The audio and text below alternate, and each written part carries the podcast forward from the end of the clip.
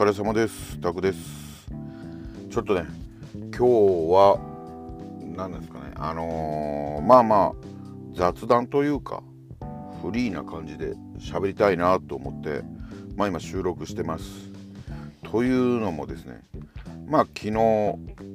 あのー、まあ僕がねちょっとやってるねこのポッドキャストの珍しく特集みたいなのをやって、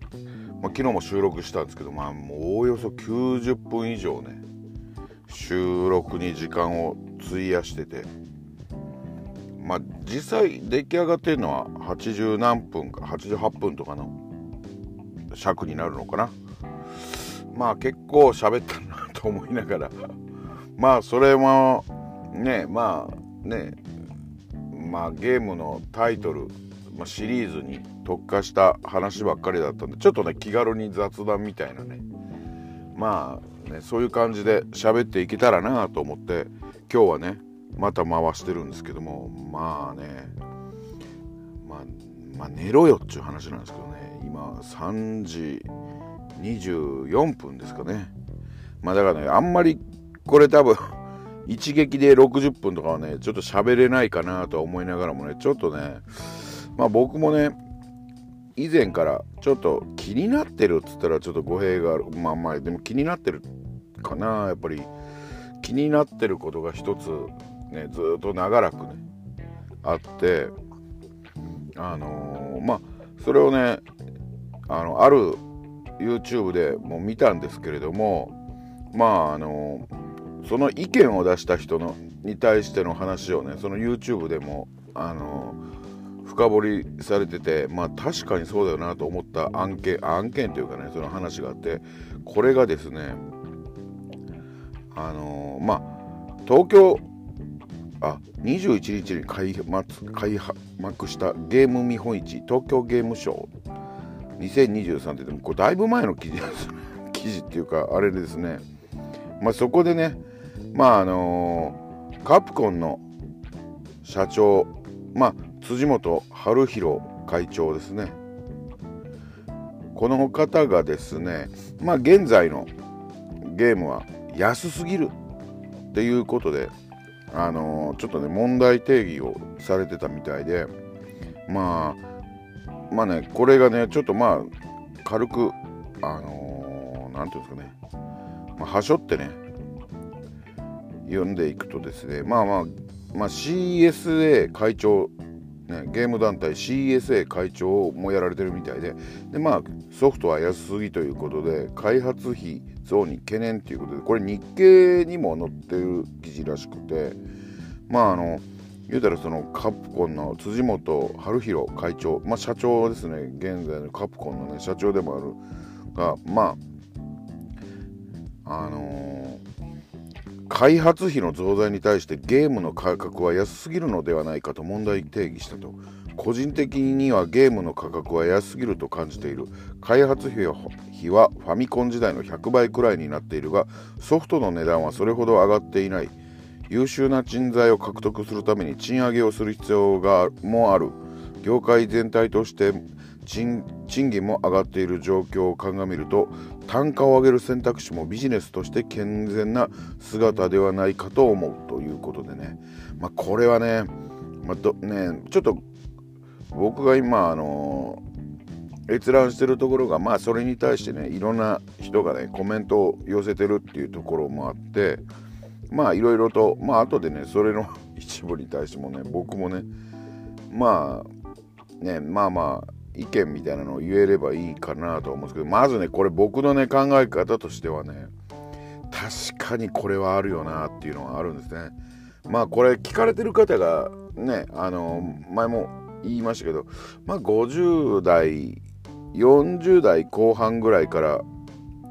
ねあのどれぐらいかなあのー50代の男性っていう感じなのかなということでお話しさせてもらうと多分ねリスナーさんのほとんどがファミコンをある程度触ってた世代じゃないかなとは思うんですね。僕もそうですね。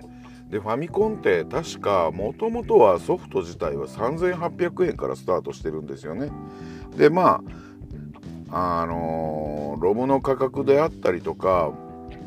まあもちろんねロムの内容量が増えたりとかっていうことでその後ね少しずつ上がっていってでスーパーファミコンとかになると飛躍的にねまたあの上がっていて最終的にはどれぐらいだったんですかね。あのあの光栄の三国志とかああいうねシミュレーション系のんでねあの1万いくらっていうのもありましたけどでもね光栄のシミュレーションだけが1万円を超えてたっていうわけではなくてあのスーパーファミコンとかになるとね1万円超えのソフトは確かに存在したと思うんですよね。まああの都会とかに住んでたりとか家電量販店みたいなのがあるね例えば東京とか大阪とかだったりすると、まあ、他のねところでもそれそういうのにあの準じた、ね、ちょっとした電気街とかにあるゲームショップだったら当時はもしかしたら値引きで安く売られてる場合もあったのかもしれませんね。出たてでもね。あのー、僕もまあビッグタイトルあの例えば「ファイナルファンタジー」が1万6かな？が1万1000円ぐらいだったんですけれどもそれだって確かね他のに比べたらっていうところはあの値引き率は悪かったですけど1万円超えないで僕買えたような気がするんですよね。発売日当日ぐらいにね。で僕覚えてるのがですね確かタクティクスオーガっていうねそのスーパーファミコンのソフトなんですけどもあれも確かね定価は1万円超えてたんですけどもなんかね6800円ぐらいで買えたと思うんですよ。新品をですね。でね確かスクエアの当時その前の週ぐらいには「聖剣伝説」でその後の週ぐらいには「ロマンシングサガ」だったと思うんですですけどもそれもね1万円近くまたは1万円超えが定価だったと思うんですけれどもそんなにしなかったなっていう覚えがあるんですね。でまあねその後ねこのロムカセットのやつってやっぱりね住んでるところだったりどこで買うかによってはねスーパーファミコンのロムカセットなんていうのは1万円超え定価でしか買えなかったっていう環境の人もいたとは思うんですよね。でまあまあそうやってるうちにプレステが出てこれがやっぱりメディアがね CD ロムっていうことであのぐっと抑えられたんですよね。でまあぐっと抑えられたって言ってもスーパーファミコンとあの同程度の内容だったかっていうとそういうわけじゃなかったと思うんですよね。まあそれは皆さんも多分お分かりだと思うんですですけど 3D のあのポリゴングラフィックで、ね、3D グラフィックでまあ今のね 3D グラフィックに比べるとまだちょっとねレベルはその全然違うとはいえね、まあ、そういうので作られてたっていうところもありますしまあそれはねプレステサターンで当時 3DO も出てましたけどもねあの何て言うんですかねその記憶媒体はマスクロムに比べると膨大な量になったと思うんですけれどもねそのそれにかかるコストっていうのはね、あのー、マスクロムに比べたら全然少ない価格になったっていうところはまあ理解できるんですよね。でも作り手っていうか作ってる人たちの数っていうのはスーパーファミコンのそれに比べたらこの時にねだいぶ増えたと思うんですよねやっぱりね。でしかしメディアが安くなったっていうことであったりとかでまあねソニーがそういう価格設定をしてしまったっていうところもあったんでしょうけども5800円6800円なんていう値段で売られるのが当然みたいになっててでも確かに性能は性能というかねそれにかかる、まあ、人件費っていうのは当時も上がってたとは思うんですよね。あの要は関わってる人間の数が増えていってたと思うので、まあ、それを考えた時にまあねやっぱり僕も当時はあのあ安いなっていうのは当時から思ってたんですよね。あのグラフィックとかが全然スーパーファミコンとかファミコンよりは当然違うのにねなぜか値段は安いそれは CD ロムだからなんですってね言われてもねうんなんかそれがすごい多少ね違和感は感じてたっていうのは事実ですね当時からね。でまあねそこからあのメディアとしてはねどんどんどんどん容量が増えたりとか媒体は DVD だったりブルーレイだったりに変わっていってますけどもまあ今となってはねもうあのー、ゲームを1本クリアしたらスタッフロール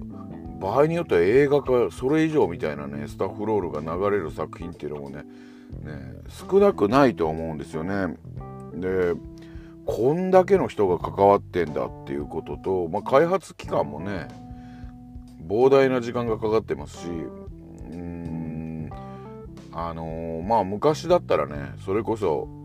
ドット絵のゲーム 3D グラフィックになる以前のゲームだったりするとスタッフが少ないっていう話はまあまあいろんなところで聞くとは思うんですよね。だからあのゲームに携わってた人ですっていう話をね知り合いとかそういうゲーム関係者の人から聞くとどこをやってたんですかって言った時に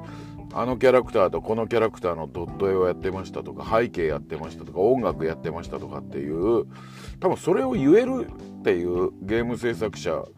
まあそんなにいないんですよね。だからそもそも開発してる人自体が。ね。だけど今あの、まあ、数百人規模で作ってると例えばそのゲームの何作ってたんですかって聞いた時にあの人にねいやこれ言っても分かんないよなみたいな。要は裏方中の裏方すぎて、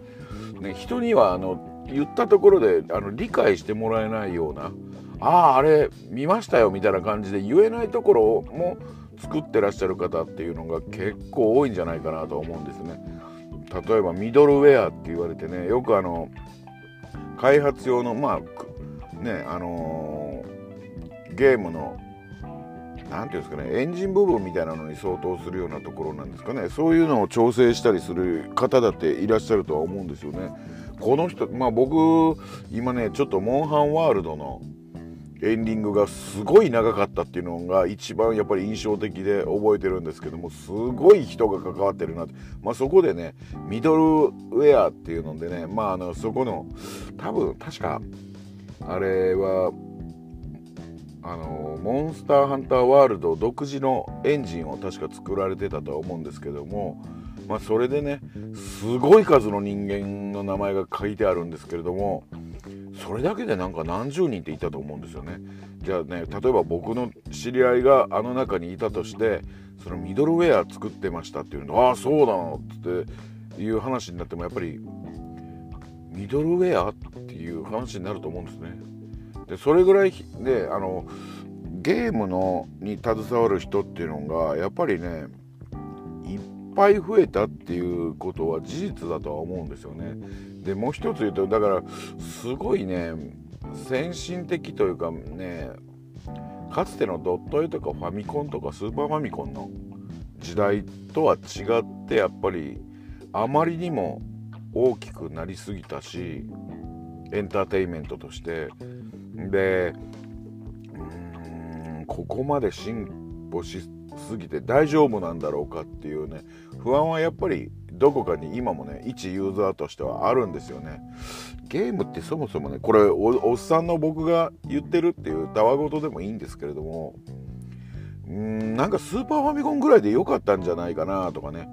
プレステ2ぐらいまでで良かったんじゃないかなって思う時が結構あるんですよね。うん、こんなにすごい綺麗にされてやると作る方も大変ですよねっていうねこれをたったね数千、まあ、1万円以下で買えるっていうのはどうなんですか？大丈夫なんですかっていうねちょっと心配になる時はやっぱり確かにありました。で例えばなんですけどもまあ僕ねあのー、ここ最近ここ数年でやっぱり長時間遊んでたゲームっていう中で言うと例えばあのー、エルデンリングなんかはまあね数数百時間とは言い過ぎですけどもまあでもね1回目クリアするのでも200時間かかったのかな？100まあ結構ね100時間や200時間は平気で遊んでたタイトルだったんでねそれがね僕はあのパッケージ版じゃないダウンロード版で1万円ぐらいで買ってるんでそれを考えるとコストパフォーマンス的にはすごいことだよなっていうことはやっぱりあれはねまあ1700万本以上売れたからペイできてるっていうのは事実あるあるのかな？ただやっぱりそれでもねまあねあんなに遊べてこの値段なんですかっていうところはどっかでありますよね。前僕あの買った価格に対しての単位遊んだ単位時間をねあのー、勝手にね暗算してそれでコストパフォーマンスとかをね貧乏根性でやるみたいな話をしたんですけれどもやっぱりそれはスーパーファミコンでもね50時間で終わる RPG もあれば今のねプレステ5の時代の50時間で終わる RPG もまあね価格的には似たようなコストパフォーマンスにはなるんですけれどもやっぱ描かれてる世界だったりとかグラフィックですよね。であったり音楽とかっていうのがやっぱ点で違いますよね。このカプコンの会長さんが言われてるようにあの100倍かかってるっていうところで考えたらねやっぱすごいねそれは大変なことになってるよなって思って。まあねあのー、コメントの中にねそのニュースに対してのコメントでそんなこと言ったってお前んところいの一番にセールで信じられないぐらい安い値段で売ってるじゃねえかよみたいなことをね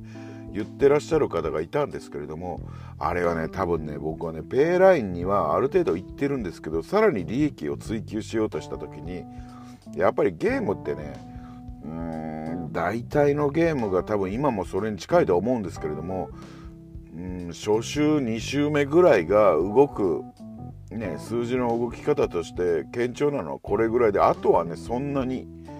じわじわとずっと売れ続けるっていうことはね難しいと思うんですねその市場的には。でそれはそれができてる任天堂っていうのはすごいなとは思うんですけれどもどちらかというとねよほどのねまあ人気タイトルビッグタイトルまあで逆にそういうねあのバズったなりなんなりであのね後後からもやっぱりブームがね加速度的にね後々まあ初週2週目ぐらいはそのゲームユーザーがすごい飛びついてねそれで一定の売り上げまあ20万本とか売れた後に何かの表紙でバズって一般的にはゲームを日頃はねそんなにしないような人が何かの表紙で買い始めるっていう現象が起きればね3週目4週目ねそれがまあまあ5週目6週目8週目ってねずっと売れ続けるみたいなことにはなり得るのかもしれないんですけれどもそれってねマスコミだったりとか、まあ、テレビの力なのか、ね、SNS の力なのかは分からないんですけどもまあね狙ってできるようなことなのかな今の時代にっていうのはありますし。ね、それは難しいんじゃないかなって思うとじゃあセールの対象になるっていうのは結局2週目ぐらいでもピタッと止まっちゃうだあとまあなかなかその定価では売れないんだったらまあ例えばそれが3ヶ月か半年か1年かした時にやっぱりね値段を下げてでもダウンロードであればまあいくばくかの手数まあねあの各販売あのネットストアっていうんですかね。まあ任天堂 e ショップであったりとかプレイステーションストアであったりとかあの XBOX だったらマイクロソフトストアっていうんですかね。で Steam だったりとか。あの辺の手数料を差し引いてもこれぐらいは残るなっていうことを計算して利益が出るってそしたらあのね累計の売り上げに多少でも貢献できるだろうっていうことで本当は安売りをしたくないとは思うんですよ。作り手の人たちからしてみれば。ただねあのー、もう確かに黒字のラインというか赤字のラインはあの過ぎたけどももうちょっと業績をこのソフトで上げたいなって思った時のまあ加速装置的なところっていうんですかね、まあ、そういう考えでやられてるとは思うんですよね。うんまあでまあ僕もねまあ、見てたら、まあ、僕ちょいちょいねあれは途中で止まったこれは途中で止まったみたいなゲ,、ね、ゲームねいろいろ買って、まあ、言ってますけどもやっぱりね膨大な時間かかるゲームが多くなってきたなっていうのはすごい、まあ、僕が下手だとかねうまいとかねそういう以前にねこんなにゲームって遊べたっけ？そもそもっていうぐらいのねあのー、プレイ時間をね提供してるゲームっていうのがやっぱ増えたなと思います。特にそうですね。どうなんだろう。プレステ2ぐらいから特にそれが顕著に見えるかなと思いました。うん今にして思うとファミコンとかスーパーファミコンとかのドラクエとか FF ってどうなんでしょうね。頑張ったら2 3 0時間で普通にクリアできててそれを例えばねあの何周もするとかっていう話だったとは思うんですけれども今1周するだけで100時間とか200時間とか平気でかかるようなゲームがあってこれってやっぱり作り手ももちろんねあの大変だとは思うんですよね。バランス調整だったりそのね200時間分ねあの遊ばせるためのコンテンツを作るわけですから例えばキャラクターを追加しなくちゃいけないとかねだから、まあ、この辺でもうちょっとなんかね折り合いをつけれるような何か妥協点をね見出さないとなんか先々はねまあねあのー、ゲーム業界がまあ今ももしかしたらそういう会社さんって存在するんかなとは思うんですけども作って売れてるんだけども赤字なんですみたいな。だからあの倒産せざるを得ないとか。で作ったけどもうん黒字のラインに行くためには日本国内だけでもミリオンセラー行かないと無理なんです。それってなかなか難しいよなみたいなね。特にいや面白いもん作れば売れるんですよっていうあのー、方もいらっしゃるかもしれないんですけれどもんみんながみんなゲームにお金を払って、ね、買うっていう時代でもなくなってるしそもそも僕はねその50前にしてまだゲームをやってますけれども、ね、僕みたいにまあこの年でゲームやってる人間っていうのが世の中にどれぐらいいるのかなっていうのも考えますしで僕より年下の方僕より年上の方で男女関係なくゲームってどれほどの人がやってるのかなみたいな。今ってね別にゲームだけが娯楽じゃないわけじゃないですか。それは80年代もそうだったとは思うんですけれどもただゲームが娯楽の王様だって言えた時代もあったとは思うんですよねうん。でももう今はねゲームだけがね娯楽の王様でもないしだって溢れるほど漫画の種類って増えてるし溢れるほどねあの映画の DVD とかブルーレイも存在するしねサブスクもあるしで SNS もあるしね時間を潰す潰すっていう言い方がまああんまり良くないのかな。だからねあの自分が何か趣味に費やせる時間があった時に何をするかっていう時にああゲームしようじゃないことっていうのがすごい増えたと思うんですよね。80年代90年代。ねそして今2000年代2010年代20年代って増えていって。まあねその中でやっぱりゲームっていうのもねあの一見すごい進化はしてるんですけども進化した上でねあのかつては80年代とかのファミコンスーパーファミコンの頃ってやっぱり聞くところによると人件費以上に開発機材にお金がかかってたから開発機材揃えてしまえば人件費はね例えば10人20人で作ってるもんなんでって言われればそうでもないね対して人件費っていうのはあの今に比べたら安かったとは思うんですよね。だけど今はやっぱり100人200人、まあ、もっといるっていうことが当たり前なのかな、ね、だから僕もねゲーム開発の現場に入ってるわけでも何でもないんですけどもただスタッフロールでね出てくる人の名前がもうすごいねあの数だっていうのは見た時にこの人たちがね例えば全員が全員例えばその開発からスタートまでね例えばそれが5年だとして5年間ずっと携わってたかっていうとそれはちょっとわからないにしても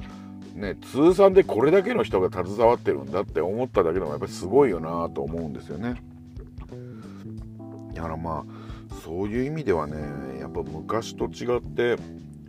ねあのゲームのクオリティというより、うん、クオリティっていうのは面白さであったりとかそっちに関してはねまあ難しいんですけども例えば、うん、これは別にねタイトルまあ名指し例えばなんですけどもねあのファイナルファンタジー次が例えば16じゃなくて17かな今度。17っていうのは例えばスーパーファミコンぐらいのグラフィックでやりますみたいなね。そういうすごいね抜本的な何かをね変えないとうん少人数でね作るみたいなことがまあ難しいのかなと。もうゲーム機もね次の新世代機って言ってたのがあれっつってスーパーファミコンみたいな性能だなみたいなね。でもでもそれでもね面白いもんって提供できるんじゃないのかなっていうのはねおっさんながらにね 勝手にねうん思ったりはするんですよね。まあこれはねおっさんの完全なたわごとなんでね皆さんがどう思うかっていうのはねこんな本物みたいなグラフィックで作って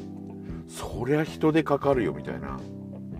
確かにねこれは大変だよな。AI とかそのねいろんなのを使うっていうのはまあ分からんでもないんですけどもやっぱりそれでもね AI を開発の現場に持ってくるっていうその研究開発にもやっぱコストはかかってるわけでね。うん。だからどこまで行くんだろうなっていうのがちょっと怖いなって思うところもあるしこのカプコンのね、まあ、会長社長さんですね。この方がおっしゃってるようにやっぱりそれがねあんまり値段が変わってないって感じるのはまあ僕は特にスーパーファミコンとかの世代のねゲームを買ってたっていうので逆にそこから1回落ちてるっていうね価格安くなってるっていう感じがあるんでものすごいあの大丈夫なのかなっていういまだにね思いますよね。でこれと似たよ似てんのかな？分かんないんですけども似てるかどうか分かんないんですけども、あ、の1年ぐらい前ですかね。あの鳥インフルエンザっていうのがすごい猛威を振るってね1パック200円。安ければ198円。200円切るぐらいの値段で卵って売られてたもんが今もう卵って200円ぐらいではなかなか買えないんじゃないですかね。で例えばもう一つねあの牛乳ってあるかと思うんですけども牛乳も今はどれぐらいするんですかね？でもまだこれも安かったら200円切るとかなんですよね。でちょっといい牛乳とかでね22030円とかそんなものかなと思ってね。何が言いたいかっていうとこの卵とね牛乳ってね僕が母親にちょっとそこまで行って牛乳買ってきてって言われてお使いに行った時に僕が最初に払った金額から大して変わってないんですよ。おそらくですけど僕が初めて親にお使いを頼まれたのって5歳とか4歳なんですよ。で僕今49じゃないですか。45年ぐらいは値段が変わってなかったっていうね。でいやそれは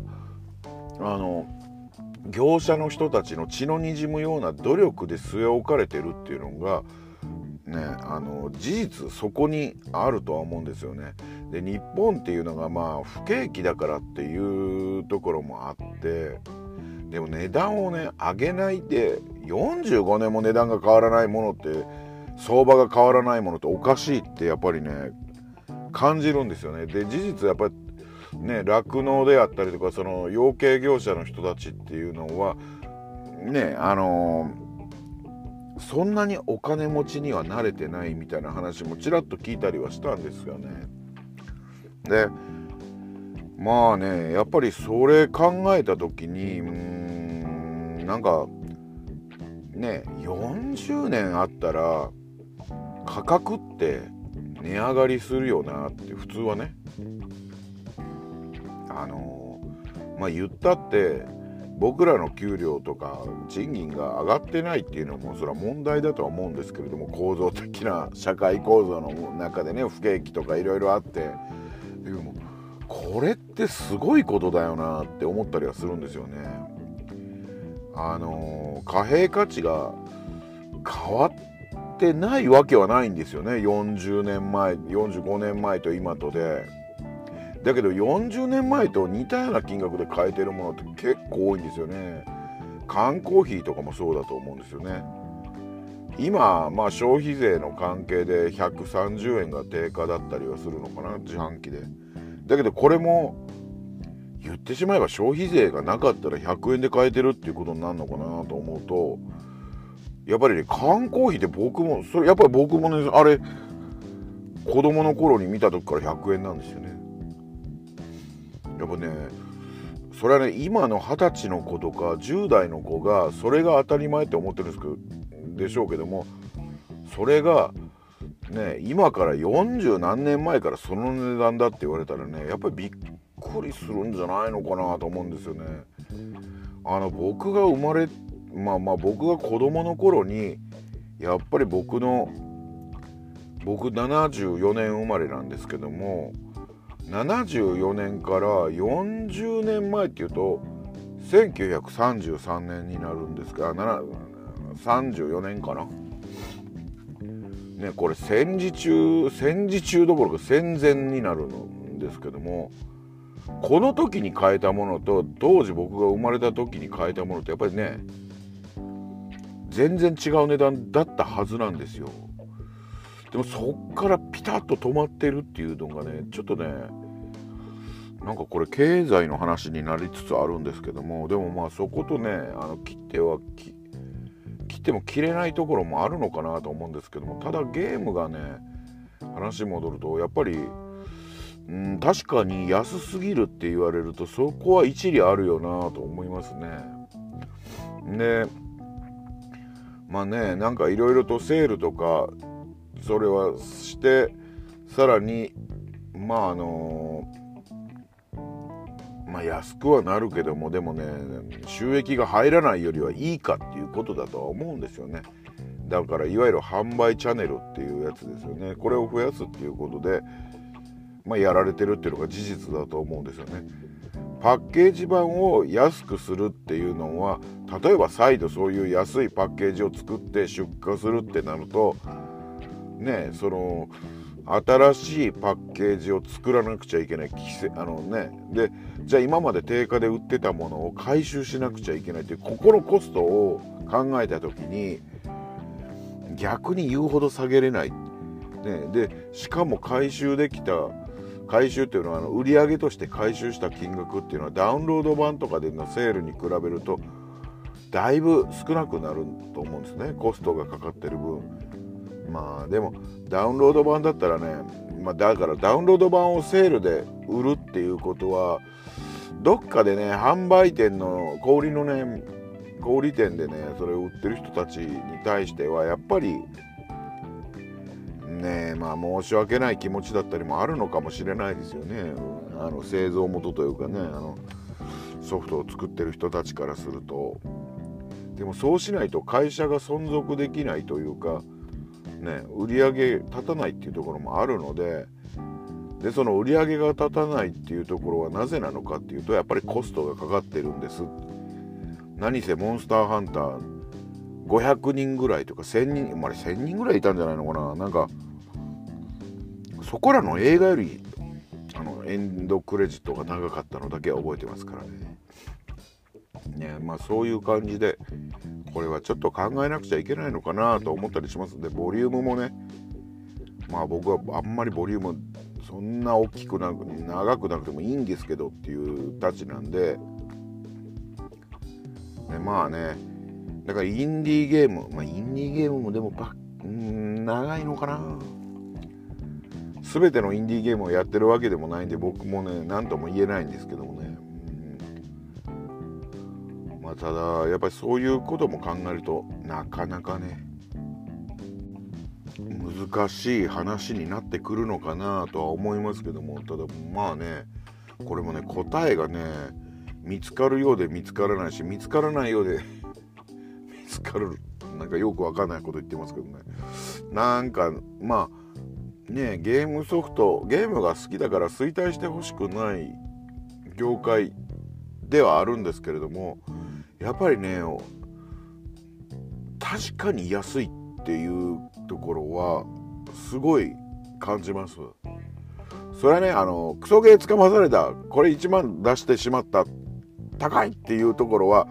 ないとは言いませんけどもまあそれはねでも昔も今もね3800円だった頃のファミコンのソフトファミコンが3800円の頃はそうか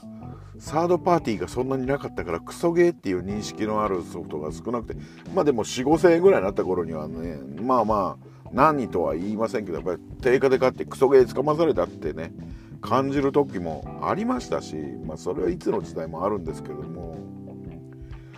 まあでもどうなんでしょうね。やっぱりだからこそ買う人間は目も超えてくるとかまあね選ぶ基準っていうのをまあねそれぞれの人がねちゃんと持って買わないと店頭で適当に選んであらっていうことにならないようにはねあのやらなくちゃいけないんですけどもただ安すぎるよなっていう安すぎるっていう言い方がどうかわかんないですけどもねまあ、ポンポンポンポンね買っていっていいもんではないような気はするんですよね。まあ僕今言ってブーメランみたいに帰ってくる話してしまったけどまあ僕はねポンポンポンポン買ってポンポンポンポンも買ってないのか。まあただ僕はあのまあ自分で働いたお金で買ってるんでまあそこはねまあ皆さんもそうなんですけどもやっぱり何かが狂ったのかなみたいな。例えばそれがねあの作ってる人とかには申し訳ないんですけども例えば無料のスマホゲーとかあれもすごい旗から見てると怖いビジネスだよなと思います。いやそれで課金してやるっていう。で課金した人は課金した人でとんでもない金額課金してる人もまあいっぱいねいっぱいっていうか結構いらっしゃるみたいで。うん。たまに聞くんですよね。僕も配送先の 人とかから。いやもうこれに僕はもう20万円ぐらいはとか。まあ20万ぐらいならまだまだ普通ですよとか言われて俺一つのゲームに20万円も課金って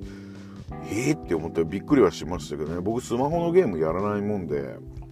その発想がちょっとなかったりするんですよね。でもあれってでも作り手にとってはねなかなかねやっぱりそれはそれで怖いビジネスかなとは思ったりはしたんですよね。まあ儲かればね当たればいいんでしょうけど。でもこういうのが出たりとかまあねスマホのゲーム、まあ、無料のスマホゲーっていうのがやっぱりうんこれも一つなんかいわゆるねあのゲームをする人とか一般の人たちからするとなんかゲームなんてタダでできんじゃねみたいなそのまあなんかどっかでねタガが外れるというかね価値がねちょっとね落ちたよなみたいな感じの気がするんですよね。まあね何ともねだからいくつかの段階があったのは事実だよなとは思うんですよねその値段が上げれなかったとかうーんゲームに対しての意識が作ってる人たち以上に買い手の人たちが安く見てしまってるっていうところはいくつかあるとは思うんですよね。だからそこはやっぱり考えていかないとこのまんまどんどんどんどん高性能高精細ねグラフィックとかもすごいことになっていくっていう方向を突き進んでそれはすなわちまあねあの制作コストの増大につながるけれども値段はそのままでいこうとかでやっていけるのかそれともいやもうそっちに行くんだったらもう1本3万円するんですみたいなね昔のネオジオのねロムカセットみたいなね値段になしていくのかっていう。それもそれででも怖いですけどね。あのだったらもうちょっとあのねメーカーさんが予算決めて 1万円でまあ販売して10万本売れたら黒字かな？みたいなねすごいそれぐらいの、まあ、ビジネスモデルでやっていってくれるようにした方がいいのかなとかね。まあいろいろこれはねでもちょっとねまあまあまあ喋っといてなんなんですけどなんか僕はこの辻元さんの話はすごいわかるよなと思って。まあ僕作り手でも何でもないんですけどもね。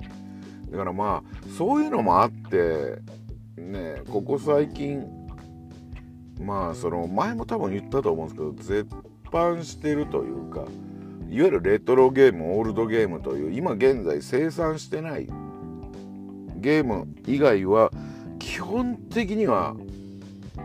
新品と呼ばれるもの。ダウンロードでもいいんですけども要はメーカーさんにお金が入るっていうやり方で買おうとはしてるんですよね。うんそれが最悪ワゴン品だったとしても中古のワゴン品は買わないんですよね。だからね、まあ、ワゴンセールのソフトを最近買った記憶もないんですけれどもね。うん。まあそうすることでねまあやっぱりコンテンツとか、まあ、そのカルチャーというかねあの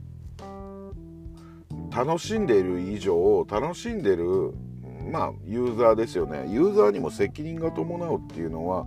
どうなんか日本人の人っていうのはまあ他のねアジア圏の人たちよりはある程度はあるけどでも欠落し始めてるところもあるよなと思って。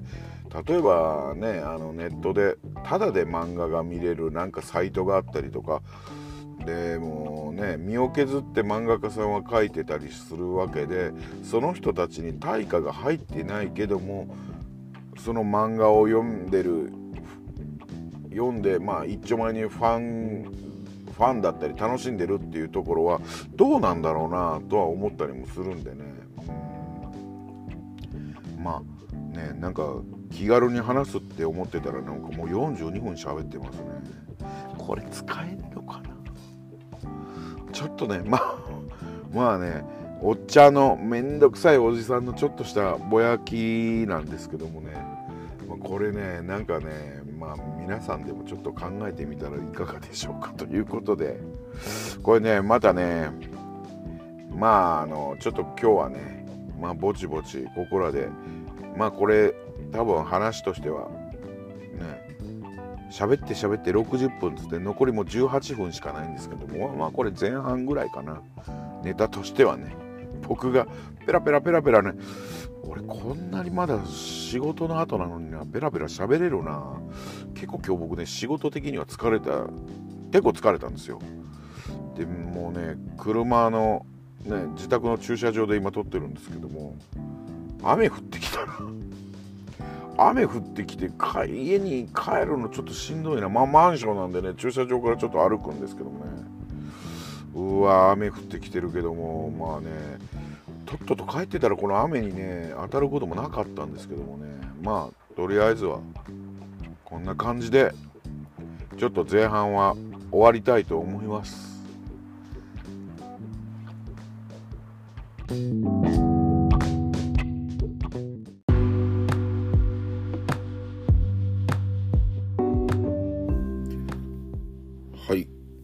後半行きたいと思いますちょっとね前半からあのちょっと1日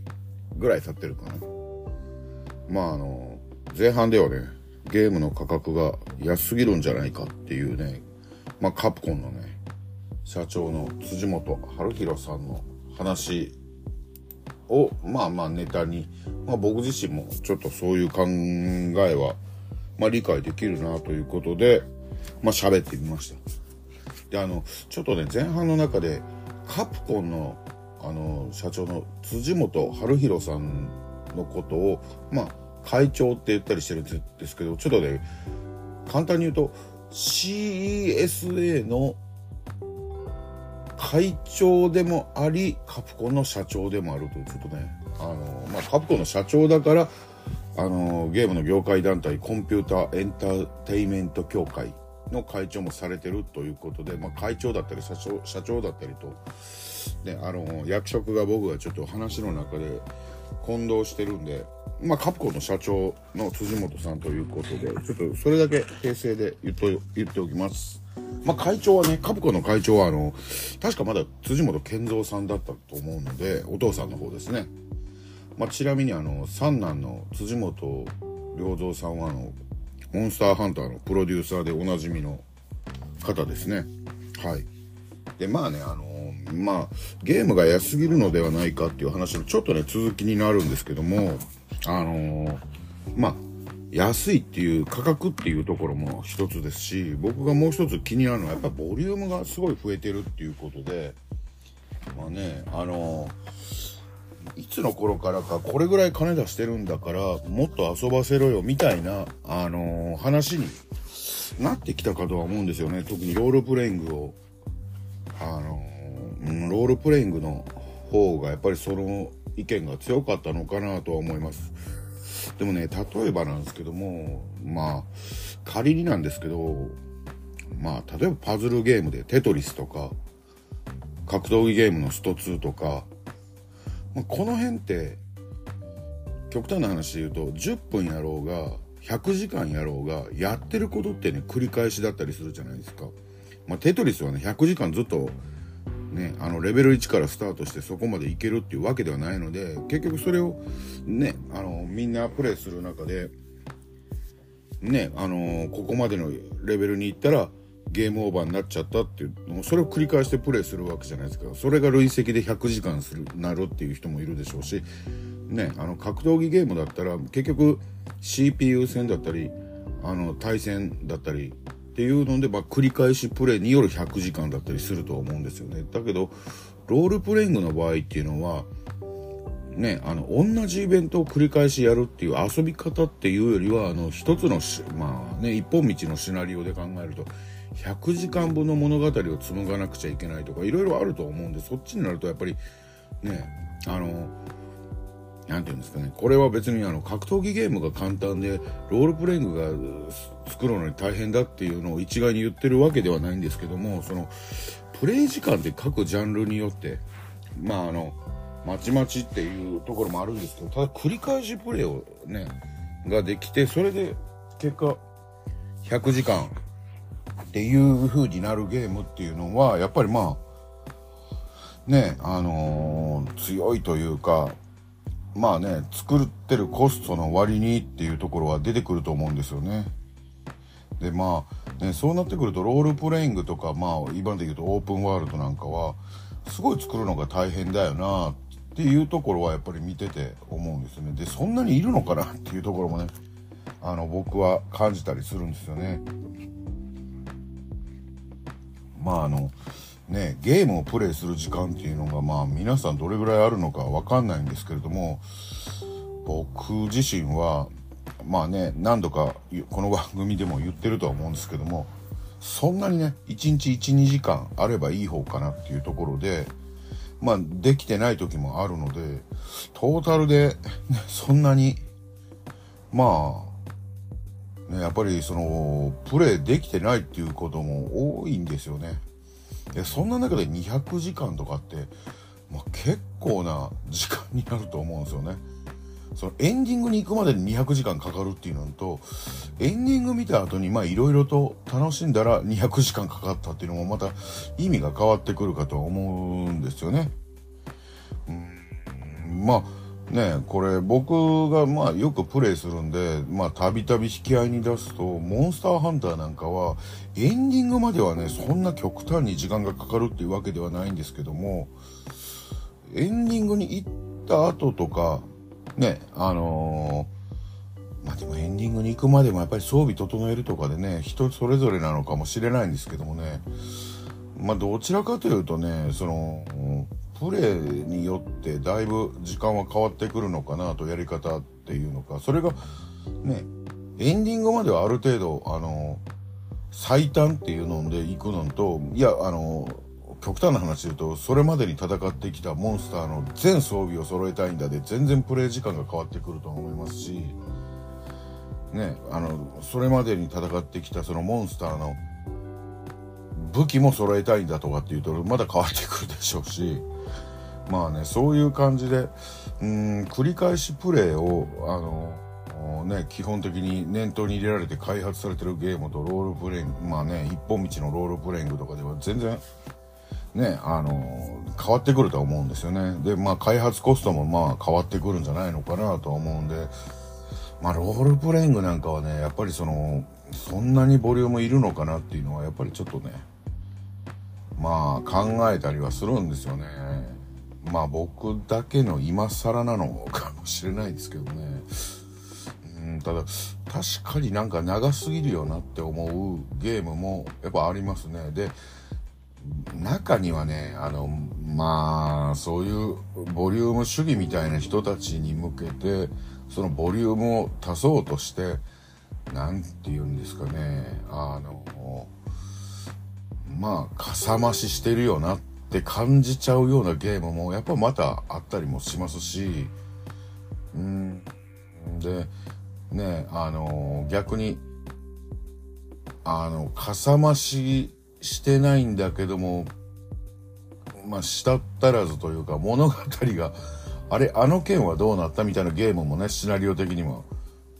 あれあのまんまだけど大丈夫なのかなって言ったら気が付いたらエンドロールが流れてるみたいなねロールプレイングとかにも多分あると思うんですよね。その辺もねあってまあ難しいって言えば難しいんですかね。まあこれもねさっきの価格と同じでまあちょっと答えが見つかりにくい話なのかなとも思うんですけれども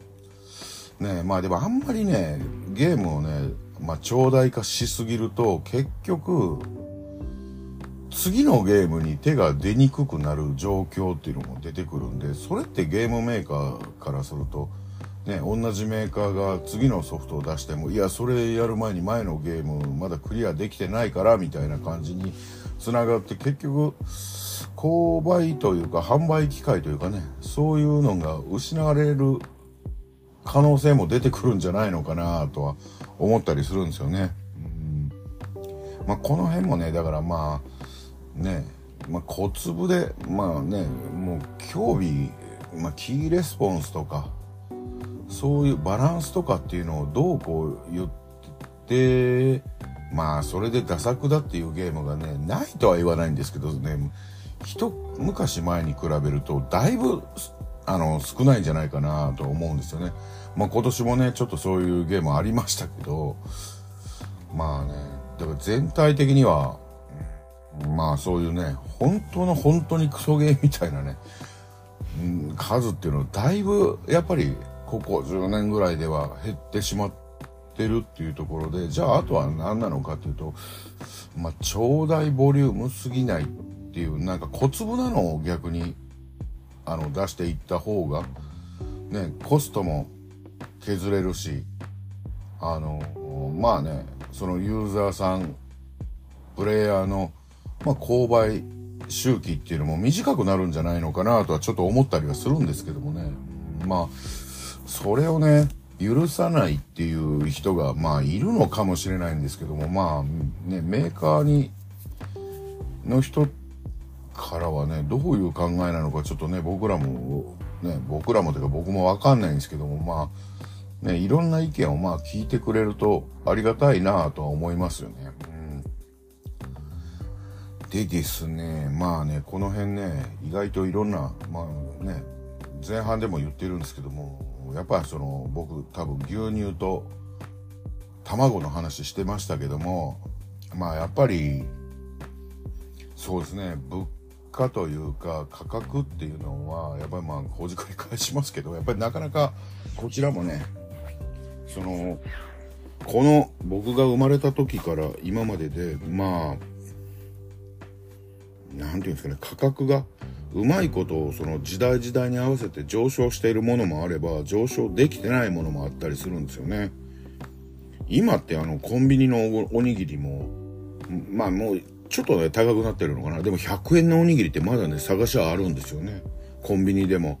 スーパーでもね。でそれってでも僕もね僕があれも小学校1年ぐらいの時にあのおにぎりって出始めたんですよね。ああいうね。売られてるものっていうのが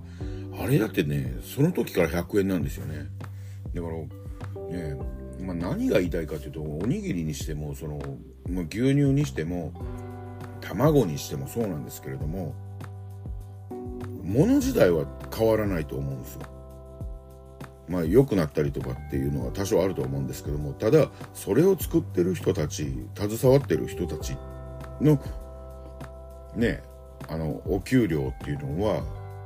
ねいくら不景気だとかなんだとかって言ったって上昇はしてるはずですしで何よりもそれをねそれぞれのものを作ったりするっていうところでまあ新しい技術だったり設備だったりを導入してねやってるわけでまあ例えばね牛乳だったら紙パックだったりとかね、卵のあのパックだったりとかおにぎりの包装だったりとかってね40年前とは絶対違うはずなんですよね。ねすごいいろいろとあの開発っていうんですかね何て言うんですかねあの改良が加えられてるっていうことでコストはかかってるはずだとは思うんですよね。それがね40万年前の値段のままでいいわけはないんですよねだからそれが乗っかってるっていうことも考えるとやっぱりねあの頃と同じ値段でいけるわけがないのになんでいけてるのかっていうとまあねひとえに企業努力努力だったりとかねあの本当はもっと儲かっていいはずの人たちが儲かってなかったりとかっていうところになると思うんですよね。うんまあねあの冗談のような話で卵のまあね養鶏業者はもう卵を作ってても儲からないでもご飯には困らない。なぜなら卵があるからみたいなね。そんな悲しいね。冗談みたいなのはね。昔そういえば僕聞いたことがあるなと思って。うん。で僕その九州の田舎に住んでるって言ってた時もまあそれに近いことはね養鶏業者をご両親持ってる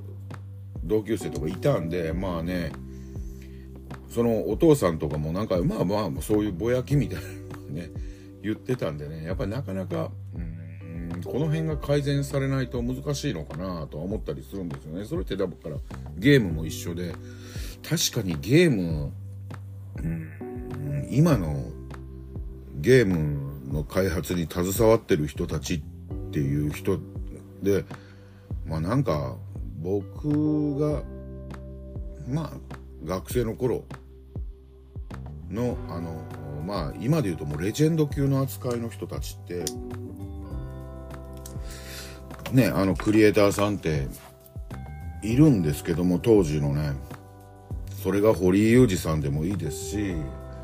そうですねあの YouTube 僕好きで見てるんですけど岡本良樹さんでもいいですし、まあ、あの頃の方々っていうのはまあまあそれなりにお金持ちにはなられてるみたいなんですよね。だけども現役で今働いてる方っていうのですごいお金を持ってるっていう話をとんと聞かないんですよね。クリエイターさんとかでもね。いやそれはなんかいやらしいとかそういう感じなのかどうかは分かんないんですけどもまあだから意外とねなんかこの前もアトラスかな？がお給料30万円にアップしますって初任給30万円にアップしますって言ってましたけど初任給30万円は手取りじゃなくて総支給で30万円だったらいろいろ引かれると20万ぐらいになるんじゃね？って思うとうーんって感じにもなっちゃいますしね。なかなかだからまだまだねなんかね子供たちがなりたい職業上位には多分入ってるんじゃないのかなって思う職業で考えるともっともっと給料上げてもいいんじゃないですかって思うとまあそれは何が悪いのかっていうとねゲームが売れないっていうこととゲームの価格がやっぱり安いっていうところもあるのかなと思いますよね。うん、まあね、まあ、なんかいろいろほじくり返してあれですけどね、まあ、この話はねなんかこの話も結構、うん、まあね反感買う人には反感買うのかなとは思うんですけどもね、うん、だったら子供たちにゲームを買ってやれないじゃないですかっていうね。人もいるかもしれないんですけどどうなんでしょうね。僕が小学生の頃にファミコンのソフトを買っていた頃って平均的な月収がどうなんでしょうね。今のお父さんお母さんの給料よりも低かったと思うんですよね。それなのに3800円からスタートしてまあね後半4 5千円6000円7000円ってなっていってたと思うんですよねファミコンも。でスーパーファミコンにいたと1万円ぐらいを超えてたと思うんですよね。確かにスーパーファミコンの頃ってね初任給が212万だったと思うんですよね大卒のね。からのソフト1万円って考えるとなかなかなパーセンテージだと思うんですよね。うん。それで考えたらやっぱりねまあ値上げはしても、うん、それだけが同じでていや生活が苦しくなるじゃないかっていう人もいるかもしれないんですけども結局ね嗜好品だったりするんでね中にはまあねその生活費を削ってでもゲームを買うっていう考えもあるとは思うんですよ。ねあの僕の友人に4畳半のアパートでボロいアパートに住んでるんですけど車だけはねかっちょいいスポーツカー乗ってるやつとかやっぱいましたもん昔。まあ、そういうねすごい、まあ、これはストイックすぎるんですけどもまあそういう感じでねまあねやっぱり嗜好品っていうことも考えてまあ買い与えるにしてもねまあその辺ね値段っていうのをねまずそうやって上げていかないとうん僕は何も変わらないんじゃないのかなと思うんですよねで結局気が付いたらゲーム業界自体が衰退してしまうとかいや、あんなもんしんどいだけで一銭にもならないよってってみんながね、行きたがらない業界になるっていうのもね、悲しい話で。うん。やりたいって思うんだけど、作ってるメーカーがないみたいなの、業界にね、何十年後かになってたりすると、まあ悲しいですもんね。うん。別にね、あの、なんか、ひどいゲームが乱発されて業界があの衰退したっていうわけじゃなくてっていうのがね一番なんか悲しい話だなと思うのでまあね、まあ、この話もね、なかなかやっぱ難しいですよね。さっきも言ったんですけど。俺がほじくり返さなきゃいいのかな。まあまあ、そんな感じで。でですね、今日ですね、これ全然ね、あの、また変わ話は変わるんですけども、以前あの、ダンジョン RPG のことちょろっと喋った回があったんですけども、何の回だったかな？ちょっとね、今録音しながらなんで、ちょっとね、なかなか難しいんですけど、どの回だったかわからないんですけどもね。あでもねこれ多分ね今撮ってんのって第12回ぐらいになるのかな？ですから前の前ですね。あの俺的えキロの車中にて無駄話からの俺的ダンジョン RPG 史っていうねまあ僕のね悲しいねダンジョン RPG のね悲しいというよりは残念なやつだなっていうね RP じゃダンジョン RPG 好きな好きだって言ってる割にはねちょっと残念な僕のねちょっとダンジョン RPG 史っていうのを、ちょっと語ってるんですけど、まあ、そこでもねちょっと僕触れてたんですけどもあの家庭用ゲーム機ダンジョン RPG まとめ本っていうこれ同人誌なんですけどもやっと今日届きましてまああのねパラパラと見たんですけど意外と出てるなっていうのでね僕が知ってるやつもあればあこれは知らなかったっていうのもね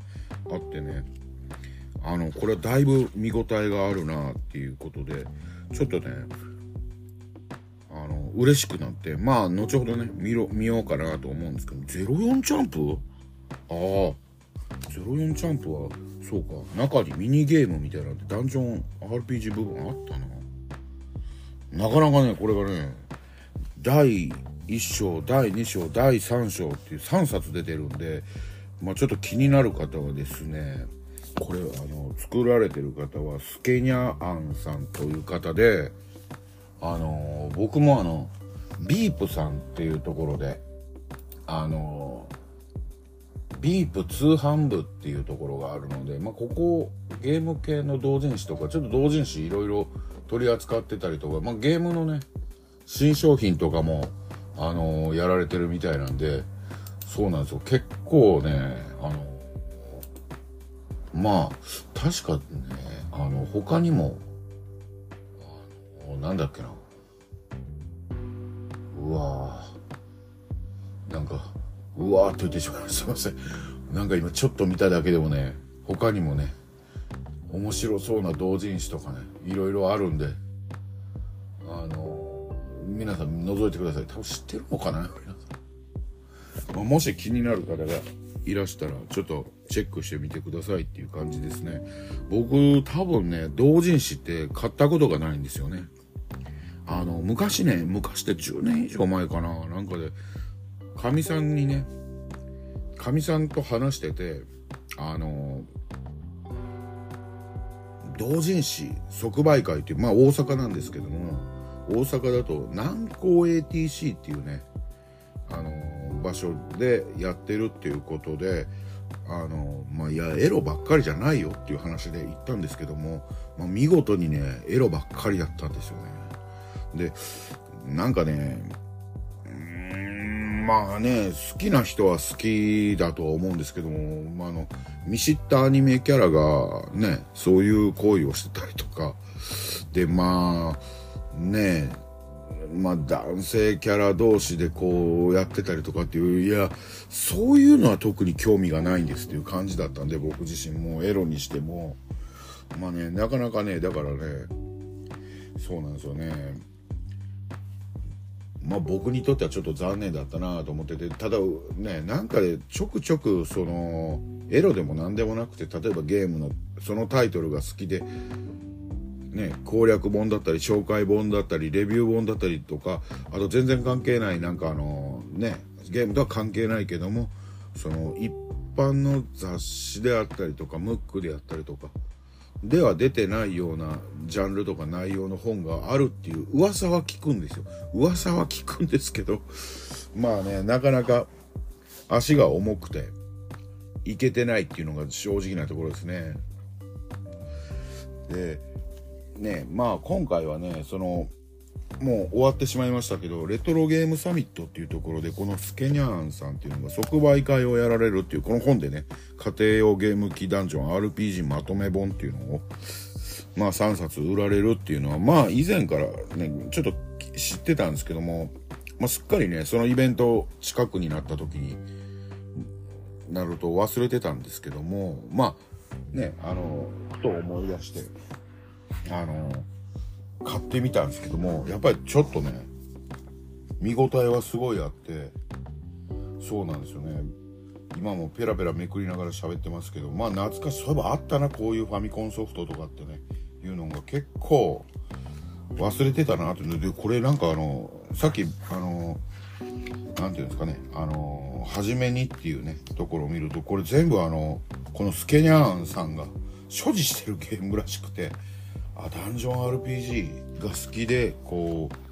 うねそれをコレクションしててまあね本にまでされてるっていうことでね。いやすごいなと思って。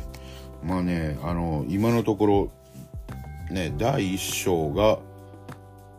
あの SG1000 から始まってセガマーク3ファミリーコンピューター NES、NES ですね。アメリカのファミコンのね。でゲームボーイファゲームボーイとスーパーファミコンで第2章がプレプレステプレステ2プレステ3であの PSP ですね。プレイステーションポータブルですね。で第3章が PC エンジンメガドライブゲームギア 3DO でセガサターン PCFX ドリームキャストワンダースワンゲームボーイアドバンスと。ちょっとああれですね。あの第3章がちょっと一瞬またあの第2章からちょっと時間軸的には戻る感じになるのか。なというか今ちょっと僕びっくりしたんですけど PCFX で出てるっていうことに僕びっくりしました。PCFX ってねなんかなんかいろいろとね当時なんか残念だったなーっていう感じはあのすごい。ね僕もはためから見ててうーんっていう感じだったなと思って。あえー、あの PCFX で発売された唯一のダンジョン RPG らしくてそれがバウンダリーゲートっていうあのゲームであ NEC ホームエレクトロニクスって懐かしいな。でなんかこれプレステでも出てるみたいですね。へえまあ他にもねなんかいろいろと載っててるんでまあねこれ気になる方は本当にうんなんかこういう本ってそういえばあったのかな？あの行あのなんていうんですかね一般の、まあ、一般なんでないからこれスケニャンさん作ってるんでしょうけどもね。いやすごい見応えがあって買ってよかったです。一冊ですね確かこれ。いくらだったかな？600 660円とかだったと思うんですね。あのそうですね660円税込みであのビープさんで買うと多分ねあのちょっと送料僕かかっちゃったんですけどもそれでも3000円はには到達しなかったんでまあどうなんでしょうね。僕は結構お手頃でいい買い物したなって言ってちょっとね喜んでるんですけどもね,、ねこういう本ってなかなか最近は見ないんで。昔はねあのー、僕あの何ていうんですかねこれ B5B6 サイズみたいな感じのゲーム批評とかユーズドゲームスとかまああの辺とか結構買ってたんですですけどもねナイスゲームズとかねなんかいろいろあったんですけど最近ねあの手の本もちょっとなくなっちゃってまあ悲しいなっていう、まあ、なかなか本が売れないっていうのはねあるんでね。まあねそのゲーム好きゲーム好きの中でもだいぶゲーム好きなやつじゃないと買わないのかな、まあ、そういうのもあってねものすごいあの最近ゲーム関係のこういう読み物みたいなのがだいぶ減ってきてるかなと思って。まあ一方でねなんか全てそのハードのなんかなんていうんですかねゲあの例えばファミコンで出たソフトのカタログみたいな本とかね分厚いやつは出てるんですけどもまあなかなかねそれに対するあのゲームに対するなんか熱いパトスというか思いみたいなのが書いてあって入ってなかったりするんでねなかなかうーんまあもう事務的に紹介されてるだけだなみたいな感じなんでねちょっとねなかなか手が出ないというかまあねそんな感じですかね。まあでもねいろいろちょっとね思ってたよりねこの ポッドキャストをやり始めてなんかねまあまあ、あのー、僕自身はいろいろと、まあ、ペラペラ喋ってるのはいいんですけどもなかなかにあのー、何なのかな意外とそのちょっと今回のネタも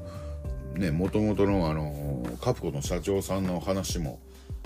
ね、東京ゲームショウの時にも 言ってたっていう話らしいんでそれをたまたまなんか記事にしたねあの何でしたっけねそれが遅かったのか僕があの見たのが遅すぎたのかっていうねああでも10月4日には日経で出てるみたいですね。まあで僕がそれに関するまあその YouTube が最近作られたのかその当時に作られたのかもちょっと分からなくてたまたま見たっていうのがね一昨日ぐらいだったんでまあ確かになと思ってそっからね今更みたいな感じでね僕が言ってるだけなんですけどねまあなんなんとなくね まあいろいろと面倒くさいおじさんなんでまあなあとか思いながらね勝手にペラペラ喋っててまあこれはね僕の個人の主張なんで 結局のところは。まあまあまあ同意するもしないもまあ皆さん聞いてる方次第っていうことで。まあそんな感じでね。今日はまあまあ終わっていければなと思います。まあ今回もね相変わらず身のある話にはなってないんで。ねまあ、まあまあそうですね。身のある話にもならないし、ゲームの話もね、さほどしてないっていう感じでね、まあ、ゲーム業界の話とか、なんか卵がとか牛乳がとかね、ね、なんかか価格が、価格っていうか物価がとかね、あんまり深く入り入りすぎるとなんか政治経済の話になっていっちゃうんでね。まあね、僕みたいなね、一、ね、まあ、トラックドライバーが、みたいなね、話だとは思うんですけどもねまあまあ僕らのトラックドライバーの業界も今僕がやってるね配送業のトラックのドライバーの業界もねやっぱりね賃金が安すぎるとか安いとかでいろいろとね2024年問題っていうところでねまあこれ聞いていただいてる皆さんも多分通信販売とかでね物を買ったりはすることはあるとは思うんですけれどもだからねその運び手に対してやっぱりねやっぱり何て言うんですかね価格が配送に関するコストっていうのがすごい下に下に見られてたがために起き始めててまあまあそこに対してね、うん、うん、ねいろいろと、うん、これは働き方改革が悪いのかそれともそもそも賃金が低すぎることが悪いのか何ともよくわからんことになってるなっていうね、うん、まあねねそういうところもねまあまあこう これまた語ると政治関係の話になるんでねこれはねあんまりね言わん方がいいなと思いながらもね。まあそんな感じですかね。今日もねもう今日もねっていうかねまああれなんですよ。実は今日は今自室で撮ってるんですけどもあの奥さんにはもうすでに収録するから邪魔しないでくれって言ってるんですで、まあ、遠慮なく喋ってるんですけどもやっぱり部屋でね誰かが遠くといえいるって思うとなんか緊張しててねまあいつものテンションじゃないなっていうところもあってまああとね僕がいろいろとなんかあの収録しようって思う前になんだかんだとちょっとねやってたりとかまあ先ほど紹介してたこのスケニャーンさんのこのダンジョン RPG まとめ本をパラパラっとパラパラなんですけどもそれでもちょっと見に行っちゃったんでまあねダンジョン RPG やっぱりねいいなってちょっとね今更ながらにねやっぱ思うんですね、まあ、今更ながらでもないんですけどもここ特にここね10年以上かな前ぐらいからっていうかねうんまあそんな感じですかね。やっぱ、R、ダンジョン RPG ってやっぱりね昔は本当にこれ見てもまあ詳しくはねあんまり本の中身を言った言うとスケニャンさんも商売上がったりなんですけどもやっぱファミコンの時代ってすごい出てるんですよ。ファミコンとかまあゲームボーイの頃とかっていうんですかね。ファミコンの時はねやっぱりねあの、あ、これ、あ、あの、ダンジョン部分ある、あの、ダンジョン部分はあの 3D ダンジョンっていうんですかね。だったんだっていうゲームもいくつかあって、あの、タイトルだけは知ってるなっていうのがあって、あ、ダンジョン、ダンジョンなんだこれはっていう、ね、ダンジョン RPG っていうかその 3D ダンジョンっていうんですかね。わかりやすく言うとね。ああいう方式だったんだっていうね、やつが結構、あタイトルしか知らないで、僕もあの、詳しくは知らないゲームって結構あったんで、まあ、ファミコンの頃はやっぱり特に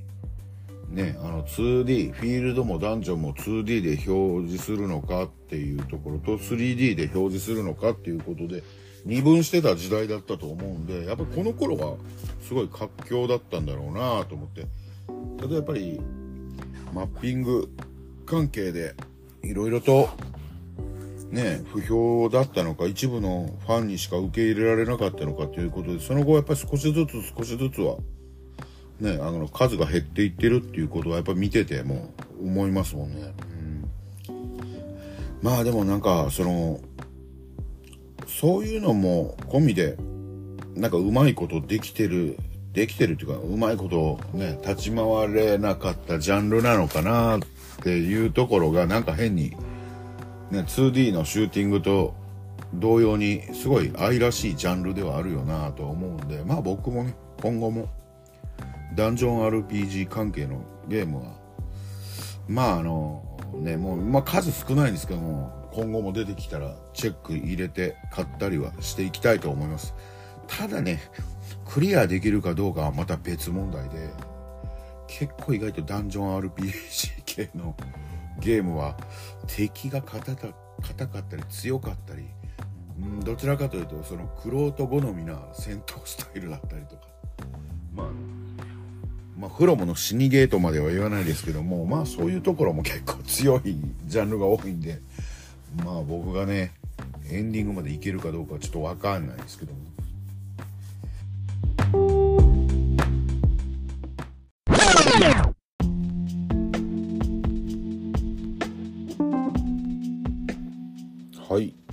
ですね。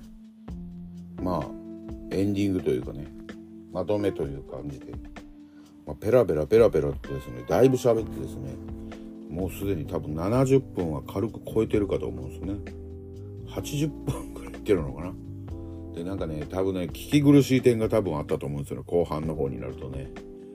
だいぶこいつ間が空いてるなとかね。もうなんか